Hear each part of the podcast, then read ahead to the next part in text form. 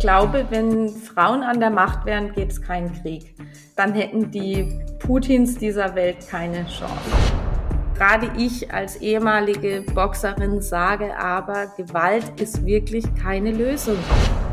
Wo war der Punkt, wo du als Boxerin entdeckt worden bist? Wie viele äh, Dinge haben da gut zusammengepasst? Und im Leben vieler Kinder passen die eben nicht gut zusammen. Aber ich sehe eben auch hier, wie viel Armut es da gibt. Es ist einfach nicht selbstverständlich, dass ein Kind eine warme Mahlzeit hat am Tag. Mit Menschen. Der Miserio Podcast. Mit Jan-Malte Andresen. Neue Folge, neues Glück, tue Gutes, rede drüber, das ist unsere Idee, unser Motto. Also Prominente erzählen, warum und wofür sie sich sozial engagieren, damit ihr mehr erfahrt über tolle, über sinnvolle Projekte und klar auch über das, was Miserio so macht, dort wo Hilfe eben auch immer dringend gebraucht wird in den Ländern des globalen Südens. Und mein Gast heute hat für alles schlagende Argumente. Das ist eine Überleitung, die sie noch nie gehört hat. Kein Wunder, denn sie ist die erfolgreichste Boxerin aller Zeiten. Regina Halmich ist da. Hallihallo, Regina. Hallo. Wie schön, dass das klappt. Obwohl eigentlich müsste ich ja sagen, Regina. Wie lange muss man das A halten? A. ja, also die Ringsprecher, die neigen gerne dazu, das äh, zu übertreiben, aber so ist schon gut. okay. Ist okay, dass wir uns duzen hier, oder? Also ja, ich möchte jetzt keine, keine dicke Lippe riskieren. Du wirst immer noch einen heftigen Haken haben. Also ich kann mich schon noch verteidigen und ich glaube, das ist in der heutigen Zeit auch gut so. Absolut. Da werden wir drüber sprechen und ich muss, ich möchte unbedingt herzlichen Glückwunsch sagen, Regina. Äh, du bist letztes Jahr nicht nur in die deutsche Hall of Fame des Sports aufgenommen worden, sondern auch in die International Boxing Hall of Fame in den USA. Wie und wo war das genau? Das war in Canastota, New York. Und äh, letztes Jahr im Juni. Und es war einfach großartig. Das muss ich wirklich sagen. Also ich hätte damit nicht mehr gerechnet, weil Frauen werden in die International Boxing Hall of Fame auch erst seit drei Jahren aufgenommen. Vorher war das wirklich nur Männersache. Ja. Das Was hat für sich ja auch eine Frechheit ist eigentlich, oder? Also, dass das so lange gedauert hat. Ja, eigentlich, äh, ja, man versteht es nicht. Aber ich sage immer, besser spät als nie. Insofern, ähm, man darf sich nicht immer fragen, warum, sondern es ist passiert und ich bin erst die zweite Deutsche neben Max Schmeling, Insofern genieße ich das einfach ohne Ende. Und es war wirklich das Sahnehäubchen meiner Karriere. Also da, ich hätte mit viel gerechnet, aber damit nicht. Ja, insgesamt eben nur fünf Frauen, ne? Und dann zwei Deutsche, du hast es gesagt, neben Max Schmeling, das ist schon was Besonderes, oder? Also da geht man doch, wird man doch gleich noch viel größer, wenn man da reingeht. Könnte ich mir vorstellen. also diese Wertschätzung, die ich dort äh, bekommen habe, das äh, glaubt mir hier keiner. Also es war es war wie ein Traum. Also ich wurde schon in New York am JFK, wurde ich schon von Fans empfangen, die hatten Bilder von mir in der Hand, wollten Unterschriften. Dann am nächsten Tag gab's tausende von Leuten, die also ein Autogramm von mir wollten. Und es hat einfach einen anderen Stellenwert in Amerika. Und wenn du dort ein Hall of Famer äh, bist, dann hast du es einfach geschafft. Und ich wusste, ähm, ja, wenn ich zurückkomme, dann ist wieder alles normal und der Traum ist vorbei. Aber diese drei Tage, die habe ich einfach genossen. Was du nicht, äh, was du nicht weißt, äh, jeder Gast eigentlich nach so einem Miserio-Podcast, da stehen auch tausend Fans draußen und warten auf Autogramme. Also nur, dass du schon mal vorbereitet bist gleich. Ja, das müssen wir auch unserem zweiten Gast äh, sagen, in der anderen Ecke des Rings, nicht dein Gegner, sondern sozusagen äh, unser, unser Mitgast für Miserio, Dr. Anselm Meyer-Ans. Guten Tag. Herr Doktor. Ha Hallo. Wir haben uns auch aufs Du geeinigt. Das macht es ja. sehr einfach. Hallo Anselm. Hallo. Danke, dass ich dabei sein darf. Ja, freuen uns, dass du dabei bist. Und Regina, ich weiß nicht, ob du es gesehen hast. Wir sind hier per Video verbunden, alle auf Entfernung. Du bist in Berlin. Äh, Anselm, wo haben wir dich erreicht? In Brühl. Brühl bei Köln. Ja, guck, ich bin in Hürth. Das ist, hätten wir, können wir nochmal einen äh, Stein rüberwerfen. Ähm, aber Anselm hat eben den Daumen gehoben, mehrfach, also als du so, so eindrucksvoll von der Hall of Fame äh, berichtet hast. Welche Verbindung, Anselm, hast du zum Boxsport? Ich äh, ähm, habe als Jugendlicher in, in zwei Runden, und ich weiß, Regina, dass du damit angefangen hast, habe ich Judo gemacht. Sogar bis zu ähm, einen gewissen Wettkampfserfolg, aber das ist lange her und ich habe mit 27 aufgehört, weil ich mir das Knie dabei ruiniert habe. Ich habe übrigens auch mit Judo angefangen, ja. also schon eine ja. Parallele. ja. Ähm, ich habe äh, Reginas Kampf gegen Stefan Raab gesehen und seitdem bin ich einer deiner Fans. Ich würde bei der äh, ähm, Sache, die du aus den USA erzählt hast, gleich mal nachfragen. Hat das was damit zu tun, dass die eine vorurteilslosere Kultur sind, als wir das sind? Ist es so, dass die Amerikaner sich leichter damit tun, mit einer starken Frau, die im Ring erfolgreich ist? Gefühlt ja. Also dort war ja auch das Frauenboxen schon Jahre äh, viel früher anerkannt als bei uns in Deutschland. Also während wir noch uns gefragt haben, 1995 darf eine Frau boxen, soll eine Frau boxen, war das in Amerika schon gang und gäbe. Also Don King hatte auch äh, Frauen unter Vertrag und da war das völlig normal und da hinken wir doch schon immer etwas hinterher, muss ich sagen. Ähm, man merkt einfach, in Amerika ist die Wertschätzung und äh, auch dieses Stolzsein, dass es ähm, ja, dass es jemand aus ihrem Land geschafft hat. Und in dem Fall haben sie sich auch für mich gefreut, dass es eine Deutsche geschafft hat. Äh, diesen Nationalstolz, damit tun wir uns in Deutschland, glaube ich, prinzipiell sehr schwer. Hm. Und Vorurteile gibt's oder gab's, du hast es eben gesagt, ja auch noch immer, äh, wenn Anselm diesen Kampf mit Stefan Raab anspricht. Das war sicher das, wo du noch mal bekannter oder noch mal so richtig für die, für die breite Masse prominent wurdest, äh, Regina. Aber äh, ich glaube, so gerne denkst du da gar nicht mehr dran zurück, oder? An dieses Erlebnis mit Stefan Raab. Ach doch, das möchte ich gar nicht sagen. Also ich äh, möchte es nicht missen, ich bereue es auch nicht. Es war einfach so, ich war vorher in der Sportwelt bekannt, aber eben nicht diesem breiten Publikum. Und ich habe dann eben etwas gemacht, äh, was in den Bereich der Unterhaltung äh, äh, fällt, nämlich äh, ähm, ja einen Entertainer sozusagen vorgeführt und verprügelt. Äh, ja, ist ein bisschen außergewöhnlich, aber danach habe ich eben verstanden, die Leute mögen Show. Die Leute mögen Show, die mögen Unterhaltung. Und das eine muss nicht immer unbedingt das andere ausschließen. Natürlich war das jetzt nicht ein ernster Kampf für mich oder die feine Boxklinge gar nicht. Darum ging es auch nicht. Es ging einfach darum, die Leute zu unterhalten. Und äh, für mich ging es natürlich auch noch darum, dass ich dem Mann mal zeige, ähm, dass man auch, wenn eine Boxerin 30 äh, Kilo weniger hat, dass man die trotzdem nicht einfach so vorführen kann. Der Anselm, der hat nicht nur, äh, ich weiß gar nicht welchen Gürtel, aber bis 27 Judo gemacht, sondern ähm, der hat vieles andere gemacht, was sehr spannend ist und macht jetzt was bei Miserio. Was sind deine Aufgaben jetzt? Also ich bin der Mann für den Südrand des Himalaya. So ist es am einfachsten zusammengefasst. Miserio bearbeitet Förderanträge aus dem globalen Süden über eine regionale Zuständigkeit und ich bin für die indischen Bundesstaaten, die direkt an den Himalaya angrenzen, zuständig. Seit neun Jahren.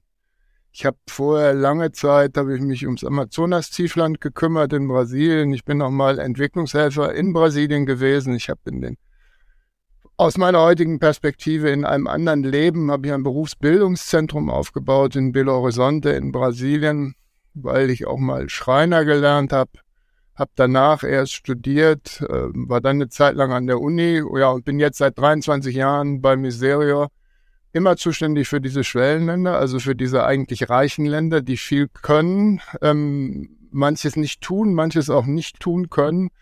Das gilt für Brasilien und Indien gleichermaßen. Sie gehen nicht gut mit ihren Kindern um. Das mhm. ist, glaube ich, der Anknüpfungspunkt an deine Tätigkeit, Regina der du dich ja ehrenamtlich in diesem Bereich engagierst, wenn ich es richtig verstanden habe. Ich gehöre zu den glücklichen Menschen, die fürs Gutmenschentum Geld bekommen.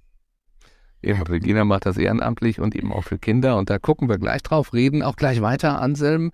Äh, bleiben noch mal ein bisschen in Berlin bei Regina. Äh, woher du ja eigentlich gar nicht kommst, ne? Du bist, bist aus Karlsruhe eigentlich. Ich bin aus Karlsruhe, genau. Ja. Gebürtige Karlsruherin äh, dann habe ich jahrelang in Hamburg trainiert und irgendwann in Berlin.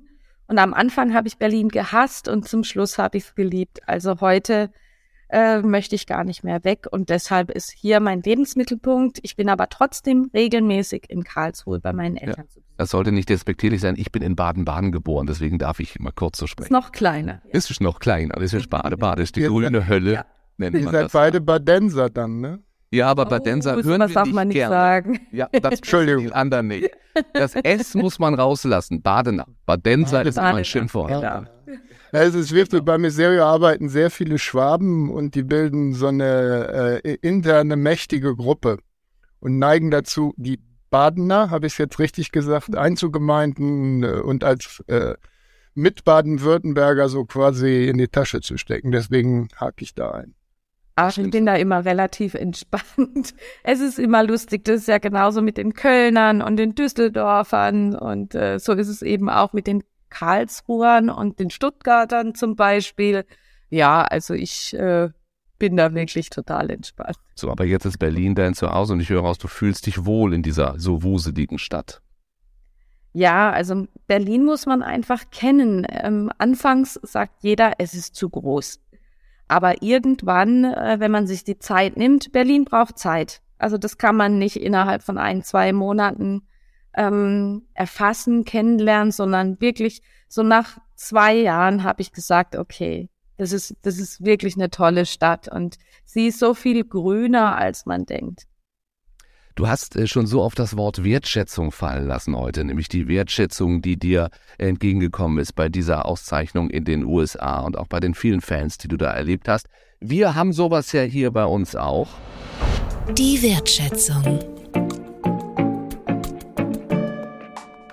Und das ist ein riesen tolles Wortspiel. Wir haben auch dir eine lange Liste mit Werten gegeben. Also Dinge, für die wir ja, im Bestfall ganz gerne wahrgenommen werden möchten, die uns wichtig sind, für die wir stehen möchten oder auch stehen.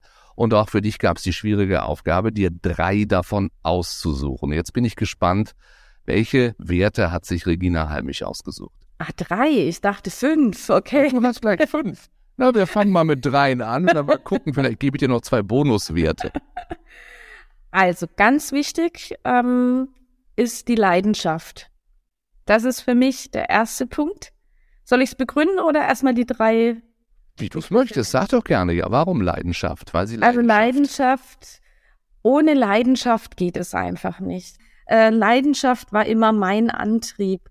Äh, ich wollte einfach Kämpfe gewinnen, ich wollte die Beste sein. Und der Boxsport, das kann ich bis heute sagen, der ist einfach, äh, äh der, das ist so tief in mir, ähm, ja, auch diese, diese positiven Gefühle, bei einem Sieg und äh, ja, die ganze Trainingsvorbereitung, das kann man nicht schaffen ohne Leidenschaft. Das kann man nicht einfach so machen, denn man muss ja bis an die Schmerzgrenze gehen und immer wieder darüber hinaus. Und das Wort bringt es ja auch schon mit sich. Leidenschaft. Ja, also man muss Leidensfähigkeit äh, mitbringen und deshalb ist es eine ganz wichtige Voraussetzung, um Erfolg zu haben. Mhm. Gebe mit. Also Leidenschaft Nummer eins. Nummer zwei. Gut, da ich jetzt nur drei äh, Punkte nennen darf, würde ich sagen,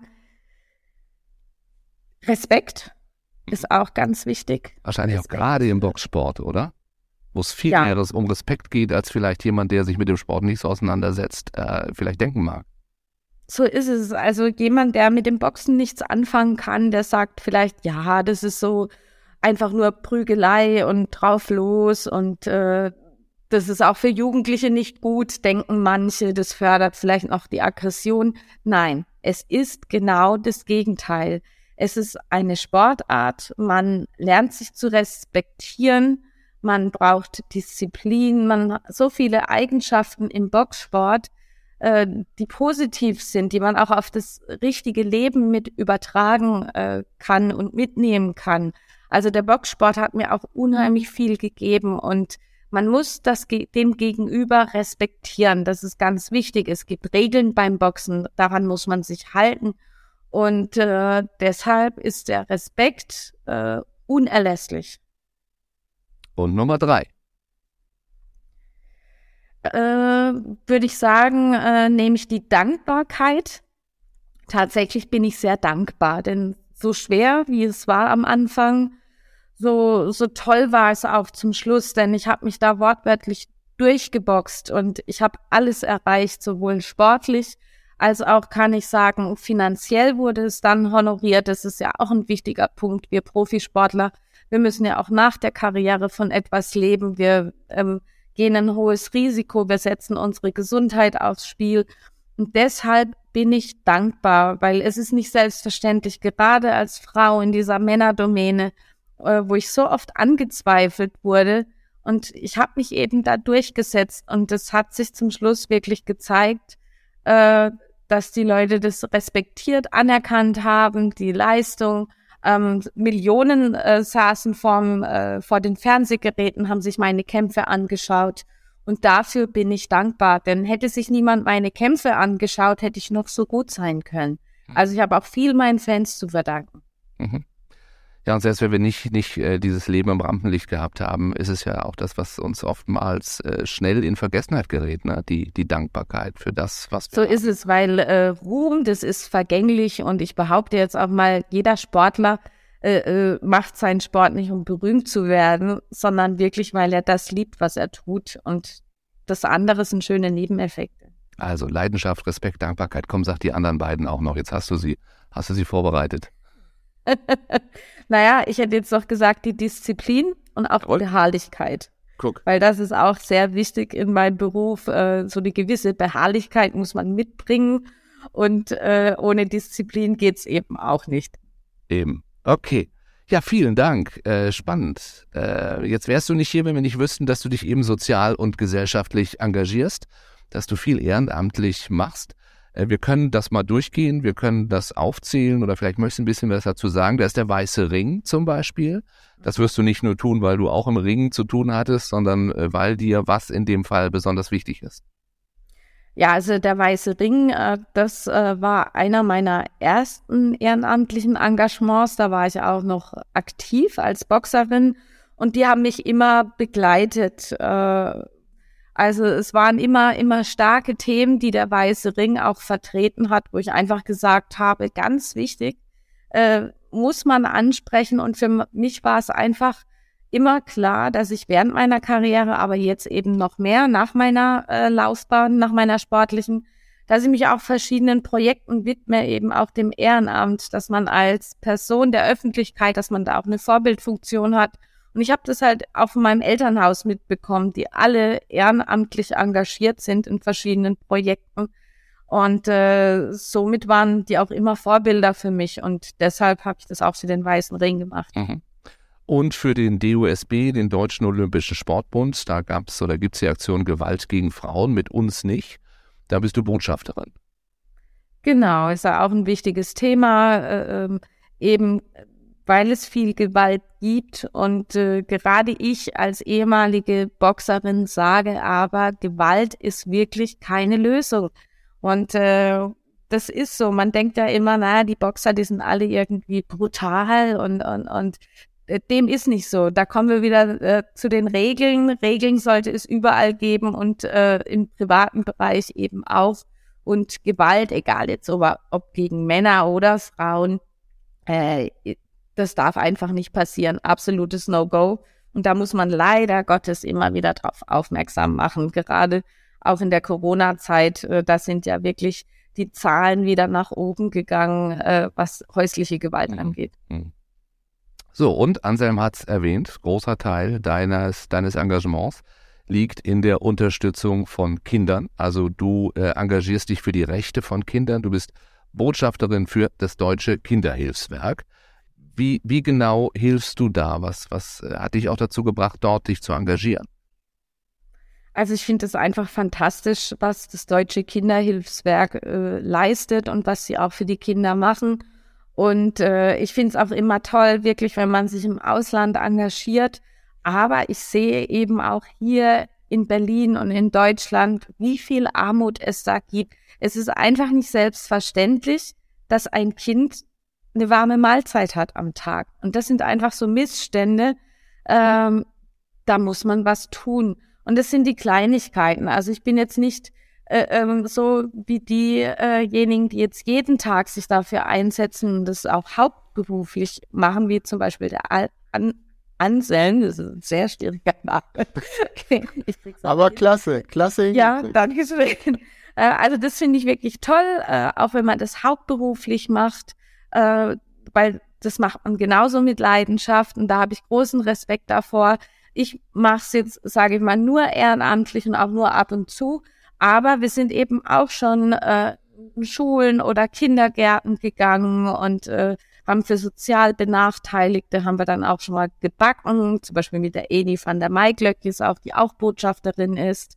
Oder man beschert einfach den, den Kindern einen schönen Nachmittag. Ich habe zum Beispiel auch mal ein paar Kinder geschnappt und bin mit denen zum Friedrichstadtpalast und habe denen äh, ähm, eine Vorführung, äh, eine Aufführung geschenkt, äh, weil die sich das einfach nicht leisten können. Und äh, das sind eben die Dinge, dass man einfach immer wieder versucht, den Kindern so ein bisschen das Lächeln ins Gesicht zu zaubern und äh, auf diese Missstände immer wieder darauf aufmerksam zu machen, dass sie nicht alleine sind, dass man sie nicht alleine lässt. Hm, ja, schön. Ja, ja aber nicht an der Stelle reingreitschen darf, das nur ehrenamtlich würde ich dir gern bestreiten. Also sowohl in dem, was ich selber ehrenamtlich mache, mit ich meine Freizeit verbringe, als auch in dem, was ich beim Miserium mache, lerne ich immer wieder, ähm, hauptamtliches Gutmenschentum kriegt seine Legitimität nur durch eine engagierte Beteiligung, jetzt habe ich das nur gesagt, aber ist wesentlich angewiesen ähm, auf ehrenamtliche Legitimierung. Okay, ja, da gebe ich, da gebe ich dir recht. Also ich wünsche mir eigentlich auch, dass jeder so ein bisschen was macht. Ähm, ich glaube auch, dass es wirklich die kleinen Gesten und die kleinen Taten sind, jeder kann helfen, ob jetzt hauptberuflich oder im Ehrenamt. Äh, ich denke, die, die gesamte, die Summe macht es einfach aus. Ja. Und ich schätze es auch so ein, dass du, äh, gerade du von deiner Position, da Dinge sagen kannst, die in den Strukturen, die es geben muss, ähm, einer jeden NGO, eines jeden zivilgesellschaftlichen Verbandes, dass die ganz, ganz wichtig sind. Du kannst Dinge sagen, die kann niemand sagen, der drinsteckt. Das ist richtig. Also was mir auch immer sehr am Herzen liegt, die Politik ist gefordert. Äh, also gerade was die Kinderrechte angeht. Wir können uns abstrampeln, wie wir wollen, aber manchmal brauchen wir eben die Politiker, die dann auch das Einsehen haben und gewisse Gesetze auch auf den Weg bringen und Missstände auch benennen und nicht nur reden, sondern dann auch mal tun. Regina, du, du äh, sagst viele Dinge, ähm, komm mal zurück, die das, was ich an Leidenschaft noch habe, nach 23 Jahren bei Miserium mobilisieren können. Ähm, Kinder und Jugendliche sind ja am Start einer 50-jährigen Entwicklung, in der sie für die Gesellschaft zum Schaden werden können und für sich selber, aber in der sie auch, ähm, man weiß nicht, ob da nicht zum Beispiel eine kleine Einstein gerade an einem vorbeiläuft, die, ich sag's jetzt mal, in Kreuzberg ein Mädchen ist, ein Kopftuch auf, das einen Migrationshintergrund hat, so ist der Mensch gestrickt. Und wenn niemand ihr die Hand ausstreckt, dann wird die nächste Relativitätstheorie vielleicht nicht erfunden und kommt nicht in die Welt. Und ähm, das ist uns bei dem, was wir bei Miserio da versuchen zu unterstützen, immer wichtig, dass ähm, Biografien ähm, ich könnte es jetzt religiös sagen, das tue ich nicht, ähm, aber dass Biografien in dem, was in einem jungen Menschen äh, grundgelegt ist, ihre Chance erhalten. Äh, aber wahrscheinlich kannst du mir da viel bessere Geschichten erzählen als ich selbst. Wo war der Punkt, wo du als Boxerin entdeckt worden bist? Wie viele äh, Dinge haben da gut zusammengepasst? Und im Leben vieler Kinder passen die eben nicht gut zusammen. Und da so ist es also, da kann ich dir, da kann ich dir nur recht geben und beipflichten. Ich glaube auch, dass es so viel unentdecktes Talent und Potenzial gibt und in den Kindern steckt. Ähm, also bei mir, ich hatte tatsächlich dieses Glück, dass mein Trainer mich entdeckt hat und auch dieses Talent gefördert hat. Der hat etwas in mir gesehen und er hat mich nicht mehr losgelassen. Er hat gesagt, das ist Wahnsinn, das ist toll, das muss ich fördern. Wir schließen uns den Verband in Amerika an, wenn sie uns in Deutschland nicht lassen. Der hatte die gleiche Vision, die gleiche Tat. Und du sagst es, da müssen wir ansetzen. Es gibt so viel Potenzial, das einfach nur ähm, darauf wartet, dass wir es sehen. Mhm. Potenzial, das eben ja gefunden, gefördert wird und dann eben der Kampf gegen Armut, gegen Gewalt und wie gut, dass es Organisationen gibt, wie das Deutsche Kinderhilfswerk, für, für das du dich engagierst und wie gut, das sage ich jetzt mal, ich darf das, äh, bin da durchaus neutral, dass es Organisationen wie Miserio gibt, die eben den Blick haben auf die Länder im globalen Süden, wo es natürlich diese Probleme auch und ja, ähm, ja, kann man das so sagen, potenziert gibt, äh, Anselm. Also wenn wir über Kinderrechte, über über Kinderarmut reden. Was sind Projekte, für die sich Miserio engagiert oder wie könnt ihr euch engagieren da überhaupt in dem Bereich? Jetzt muss ich mich knapp fassen. Das äh, fällt mir schwer. Du legst mir ein Thema vor, da könnte ich jetzt ähm, stundenlang auch aus Brasilien, aus Indien, auch aus Nepal, aus vielen Ländern erzählen. Ähm, mal eins vorweg, ähm, und da bin ich dankbar, dass Regina das so in den Vordergrund gestellt hat natürlich ist es mir bei jeder Rückkehr aus einem Land des globalen Südens so gegangen, dass ich das Gefühl hatte, ähm, endlich wieder zurück im sicheren Deutschland, nach den drei Jahren in Brasilien, endlich wieder zurück in einem Land mit sozialer Sicherung, endlich wieder zurück in ein Land, wo ich der Polizei vertraue. Ähm, aber äh, grundsätzlich ist das kein tragfähiges Bild. Es gibt in Deutschland unendlich viel Kinderarmut, wenn man genau hinguckt. Und es gibt in Deutschland so einen Raum der Initiativlosigkeit. In Deutschland fällt man immer sehr schnell in ein Regelnetz. Und ich habe gerade bei unseren Projekten mit Butterflies in Delhi gesehen, dass Kinder und Jugendliche so um die 13 Jahre, die dann irgendeine Selbsthilfeinitiative gründen. Butterflies hat die zum Beispiel bei der Gründung einer Kinderkreditgenossenschaft unterstützt die, die Beträge sind für uns nicht nachvollziehbar, mit denen die finanziell unterwegs sind. Das sind Bruchstücke von Eurocent. Aber die sparen damit und dann begründen sie zum Beispiel einen, ein Geschäft als äh, Schuhputzer. Das ist äh, zunächst mal aus unserer Perspektive eine prekäre Existenz. Aber wenn ein Kind, das seine Eltern hat früh sterben sehen oder den Kontakt zu seinen Eltern verloren hat, äh, im Kontext von Migration da Selbstbewusstsein entwickeln kann, und dann, auch das hat es im Kontext dieses Projektes gegeben, dann irgendwann Bachelor in Betriebswirtschaftslehre macht, dann ist unendlich viel realisiert von dem Potenzial, was in ihm steckt. Und wenn Kinder von Anfang an nur Elend und Perspektivlosigkeit erfahren und erleben und als Gruppe in einer so großen Gesellschaft, Indien wird ja demnächst China überrunden, marginalisiert werden, und dann kommen leichte Erklärungen, wie Gott hat für dich etwas anderes vorgesehen, du musst nur zur Waffe greifen. Sie haben dann vielleicht noch nicht mal lesen und schreiben gelernt, so dass sie äh, äh, bei Social Media, was auch die Ärmsten der Armen jetzt benutzen, äh, bei Social Media auf die einfachen Botschaften angewiesen sind, dann steht der Welt nichts Gutes bevor. Steht hm. der Welt überhaupt nichts Gutes bevor. Und ich sage nochmal die Relation, wir sind in Deutschland im Moment mit Mühe noch 80 Millionen. Es ist nicht klar, ob das so bleibt. Zerbrechen uns den Kopf darüber, ob andere zu uns kommen äh, dürfen. In ähm, Indien werden die demnächst mit 1,4 Milliarden China überrunden. Und ich habe in den vergangenen zehn Jahren, in denen ich nach Delhi fahre, die Stadt sich füllen sehen. Man kann dort ohnehin schon schlecht auf den Bürgersteig gehen. Und die Plätze auf den Bürgersteigen werden vermietet. Die Ladenbesitzer vermieten die Plätze an Obdachlose, die dann abends da ihre Matratzen aufrollen. Das sind teilweise intakte Familien, also es ist eine ganz, ganz andere Welt.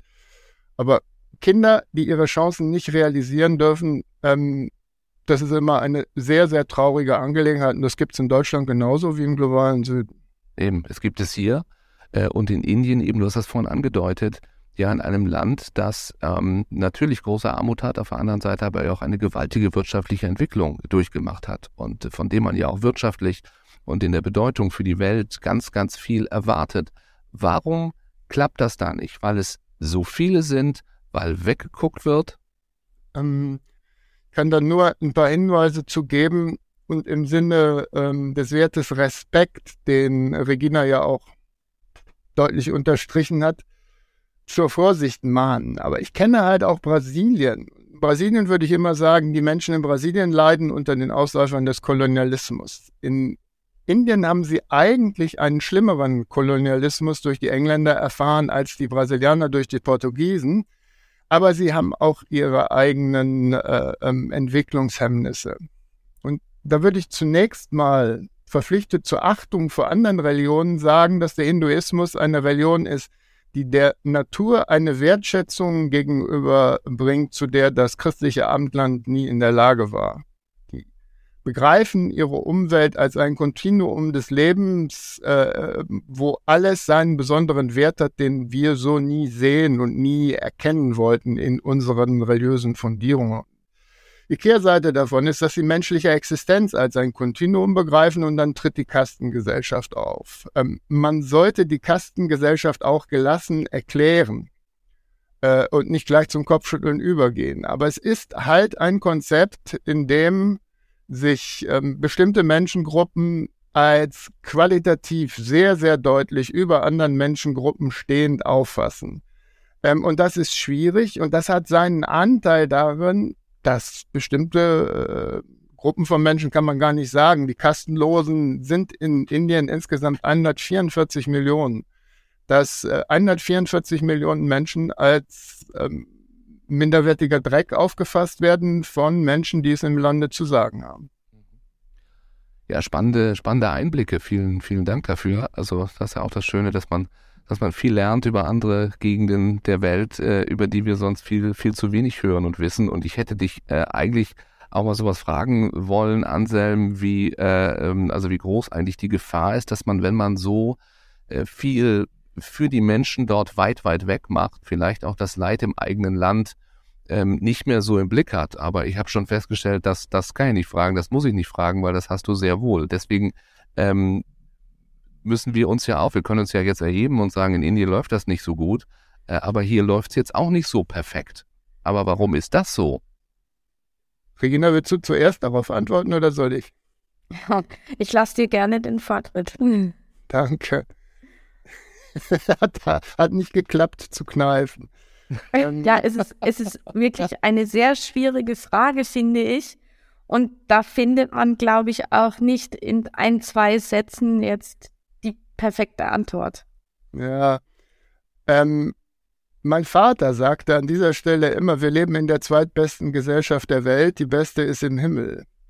Ähm, unser äh, gesellschaftliches System hat nach dem Zweiten Weltkrieg ein Stück weit Glück gehabt und die Generationen vor uns haben sich aus welchen Gründen auch immer ähm, enorm engagiert, ein funktionierendes System hinzukriegen. Will sind allerdings an bestimmten Punkten auch schlicht und einfach blind oder eingeschränkt oder nicht gut vorbereitet gewesen. Ich habe in brasilianischen Favelas von Menschen, die überhaupt gar nichts hatten, eine Solidarität erlebt, die so bei uns undenkbar ist, während unsere Gesellschaft gleichzeitig eine sehr gut organisierte staatliche und auch zivilgesellschaftliche Solidarität hat. In Brasilien käme niemand auf die Idee, ähm, also es gibt Menschen, die Bettler abweisen, einfach weil sie es nicht anders können, aber käme niemand auf die Idee, so wie auf dem Kölner Bahnhof, dann zu sagen, geh doch arbeiten oder geh zum Sozialamt und lass mich in Ruhe. Das ist unsere Art in einem System preußischer Regeln, ähm, da, ähm, äh, ähm, wie soll man sagen, sich letztendlich selbst zu beruhigen. Und es wäre aber zu einfach zu sagen, wir Deutschen sind halt tendenziell unsolidarischer beziehungsweise orientieren uns stärker an der staatlich organisierten Solidarität. Das ist letztendlich zu einfach. Wenn es aber heute ähm, äh, Kinder gibt, die ihre Chancen nicht realisieren können, kann man das für Deutschland in immer größer werdenden Kreisen durchdeklinieren. Oft sind Eltern, aus welchen Gründen auch immer, nicht in der Lage, manchmal müssen sie schlicht und einfach Geld verdienen und können sich nicht so um ihre Kinder kümmern. Äh, manchmal wollen sie es auch nicht. Äh, dann geraten Kinder in Schulen oder geraten in ein Bildungssystem, was ihnen nicht entspricht. An vielen Stellen. Ähm, und das kann man immer weiter deklinieren. Ich habe an der Uni mal Armutsforschung äh, mit begleiten dürfen und da ging es um alleinerziehende junge Frauen. Ähm, ein ganz wichtiger Schlüssel war, wie deren Situation sich auf die Entwicklung ihrer Kinder auswirkt, das hat zwar auch was mit ihrem Einkommen zu tun, aber nur sehr sekundär. Viel, viel wichtiger ist, welche Rolle spielt der Vater noch ähm, für die Lebenslage der Kinder? Welche Rolle spielen beide Großeltern? Wenn Vater und Mutter, wenn die nicht mehr zusammenbleiben können und der Vater aus welchen Gründen auch immer weggeht, heute können wir uns auch das Umgekehrte denken, aber die kommunizieren noch miteinander und der Vater kümmert sich und der Vater bringt dann seine Mutter und seinen Vater nochmal ins Spiel, dann ist die Lebenslage eines solchen Kindes überhaupt nicht zu vergleichen mit der äh, äh, einer äh, Tochter von drogenabhängigen Eltern, die mit ihrem Kind alleine von Hartz IV leben muss. Und das ist ein, ähm, äh, so ein Faktor, der mir das immer wieder klar macht. Ich kenne dafür eben auch keine Lösung. Aber Regina, ich denke, da würde ich gerne an das anknüpfen, was du gesagt hast. Die Politiker sind nach wie vor gefordert. Ähm, und Kinder wählen nicht. Vielleicht sollte man darüber nachdenken. Ja, ich glaube auch, Armut hat viele Gesichter. Und was mir eben so auffällt hier, das ist, dass diese Schere zwischen Arm und Reich immer größer wird. Also ich habe auch so die Gefühl, das Gefühl jetzt so nach der Pandemie und allem, die, die Armen, die sind noch ärmer geworden und die Reichen, sie sind noch reicher geworden. Und da sehe ich so einen Missstand auch in unserem Land, äh, was uns auch so spaltet. Und das ist das, was mir schon Sorgen macht und äh, wo ich auch sage, da tun mir Familien, auch Alleinerziehende, die tun mir echt leid. Du hast dich bewusst ähm, für ein Engagement für Kinder entschieden, Regina? Jetzt ja. kommt die, die Yellow Press Frage. Hast aber selbst keine Kinder. auch das deswegen das, das Engagement für Kinder? Also das eine schließt ja das andere nicht aus. Also ich denke, wir müssen mal weg immer von diesem Spartendenken in Schubladen denken. Ähm, äh, man kann sich ja auch, man kann sich ja auch äh, äh, für eine Brustkrebskampagne äh, äh, einsetzen, was ich auch mache für Pink Ribbon, äh, muss aber selbst nicht Brustkrebs gehabt haben. Ja, also ich glaube, man muss nicht alles durchleben und, und man kann auch äh, manches wertschätzen, ohne selbst äh, die Erfahrung oder die Kinder zu haben. Ähm, mein Weg war nun mal ein anderer, ohne Kinder. Ich bin auch äh, total happy damit. Aber das heißt ja nicht, dass ich Kinder nicht mag. Also ich sehe das genauso. Kinder sind unsere Zukunft. Äh, sie sind wichtig, der wichtigste Teil in unserem Leben. Äh, ohne sie geht es nicht. Und wir müssen sie fördern. Und äh, ich bin zum Beispiel auch äh, Patentante, habe einen ganz tollen Patensohn und äh, macht es auch mit ganz viel Engagement. Also Kinder sind schon unheimlich wichtig äh, und das, äh, das liegt mir auch sehr am Herzen. Ja, ich wollte nicht, dass du dich rechtfertigen musst, aber äh, letztlich ist es dann doch so, ne? Nee, Weil man würde vielleicht sagen. so. Man ja, wird schon gefragt, warum ja. hat man als Frau keine Kinder? Ja, ich habe Karriere gemacht, ne? Ich habe ja. keine Kinder, so und dann immer Kinder oder Karriere und dann muss man sich rechtfertigen und das kann es ja nicht sein.